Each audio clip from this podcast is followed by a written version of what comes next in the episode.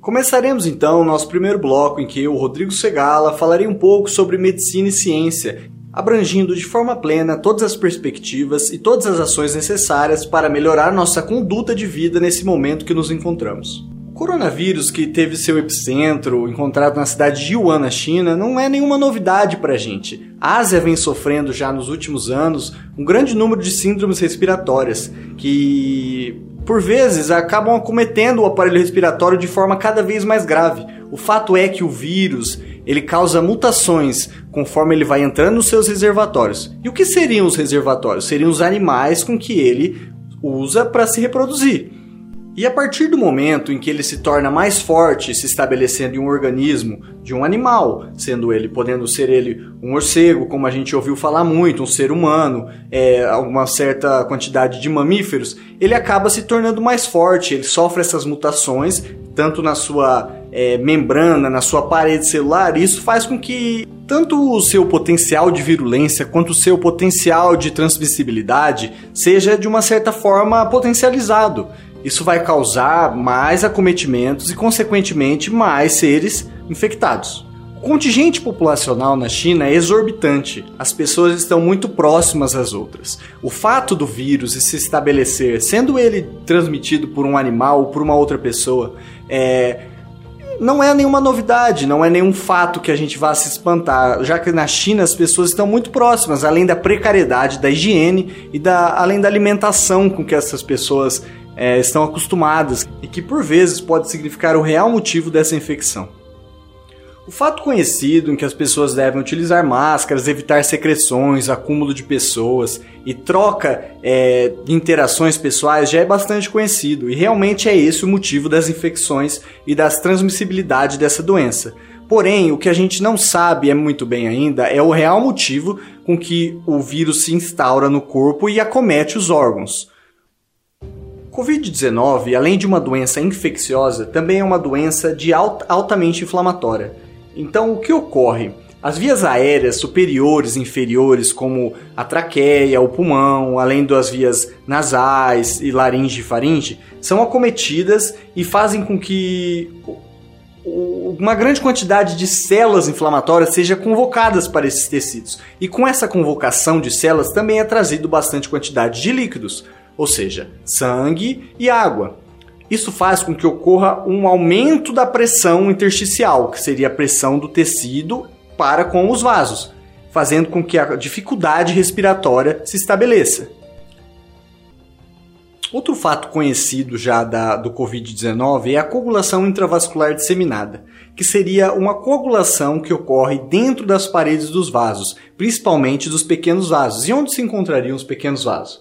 Nos rins, no cérebro e no pulmão. Sendo o Covid, o coronavírus, uma doença de principal cunho respiratório, mas não total, ela vai acometer o pulmão e vai fazer com que esses vasos que têm essas coagulações intravasculares, né, é, dificultem a passagem do ar, ou seja, ocorre a ventilação, você coloca o ar para dentro dos, dos seus bronquíolos e quando ele chega aos alvéolos, a pressão com que vai ocorrer essa para ocorrer essa troca de gás, a hematose, vai ser dificultada devido a esses coágulos, ou seja, os vasos que vão fazer essa recepção do ar vão estar com pequenos coágulos. Isso vai dificultar a respiração. Isso acontece é, vai ocasionar no paciente um caso em que ele vai ter dificuldade respiratória, que já é bastante conhecido nesses casos.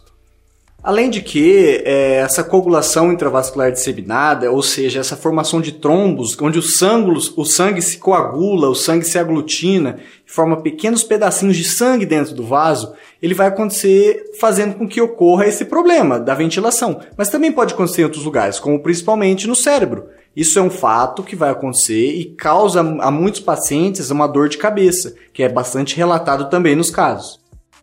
Isso então para a gente vai abrir um leque de oportunidades e um leque de situações em que a gente tem que saber se comportar da melhor forma para que ocorra realmente o entendimento sobre o caso. Então, quando você está lá e você tem, por exemplo, uma tosse, uma dor de garganta, está com dificuldade para engolir, sente dor para engolir e está se sentindo mal, às vezes com um pouquinho de febre, essa não é a hora de você ir para o hospital. Por quê? Porque indo para o hospital, indo para o UBS, para o pronto-socorro, não importa qual seja, você vai estar tá se expondo a uma situação em que talvez você ali acometa a doença. Tá certo? Então você deve procurar um hospital, uma UBS, quando você tem dificuldade respiratória. Essa situação é uma situação que exige uma intervenção.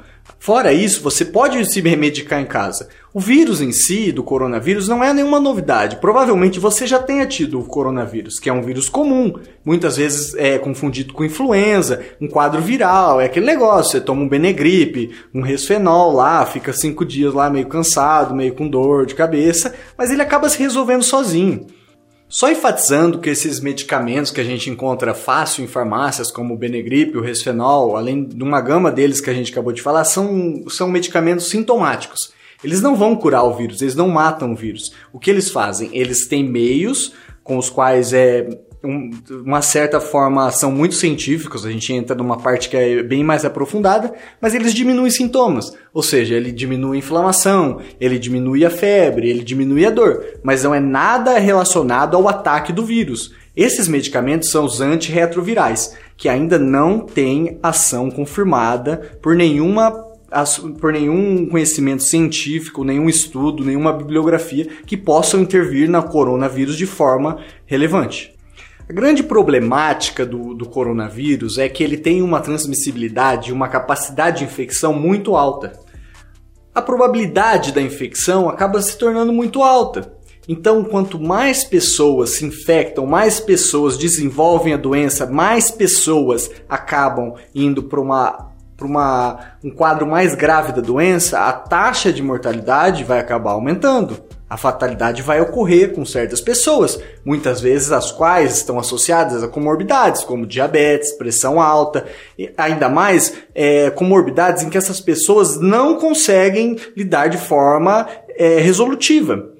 Então, essas pessoas têm lá uma doença, ela já carrega essa doença por anos, ou seja, uma insuficiência respiratória, uma insuficiência cardíaca lá, e ela não cura bem isso, ou seja, ela não se, se medica bem, ela trata isso como sem importância e acaba se infectando com coronavírus. Nessas pessoas, a, a probabilidade de se tornar um quadro grave, talvez levar à mortalidade, é muito maior.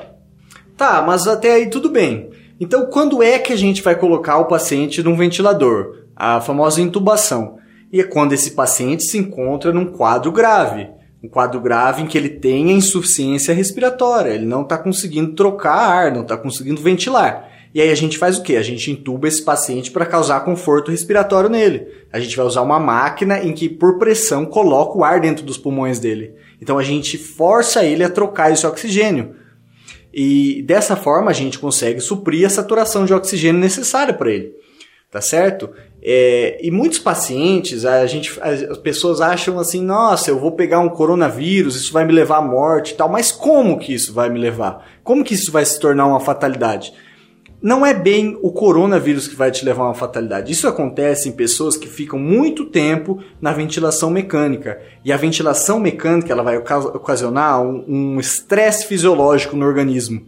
E esse estresse fisiológico da pessoa estar tá sedada, da pessoa estar tá ali acamada, tomando medicação, a pessoa já tem uma comorbidade, que é uma doença associada, já é fraca, é idosa, uma pessoa é, com outra doença, isso vai ocasionar uma maior probabilidade com que essa pessoa venha ter um choque. E dentro desse choque, é aí que vai ocasionar uma possível fatalidade. Tá certo? Bom, então é isso. Meu nome é Rodrigo Segala. Finalizando aqui o meu bloco, eu deixo o quadro aberto a perguntas, né? Todas elas podem ser feitas através do Instagram barra Realidade 3D, assim como o nome do programa. E nos vemos na próxima.